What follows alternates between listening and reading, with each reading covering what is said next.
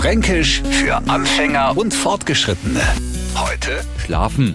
Auf welche Frage kann kein Mensch der Welt mit Ja antworten? Genau auf die Frage, schläfst du schon? Ich will ja jetzt nicht überheblich klingen, aber wir Franken kennen sogar das. Das klappt uns jetzt keiner von nicht vor da. Werde aber, wenn er hört, dass Schlafen bei uns so überhaupt nichts mit Betterau, Augen zu machen, Schnarchen oder Ausruhe zu hat, sondern mit dem Gegenteil.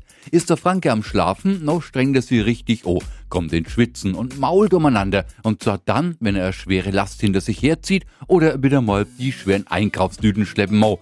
Ja, rutsch mir doch ein Buckel runter, immer mo ich der schwere Zeich schlafen. Fränkisch für Anfänger und Fortgeschrittene. Täglich neu auf Radio F und alle Folgen als Podcast auf radiof.de.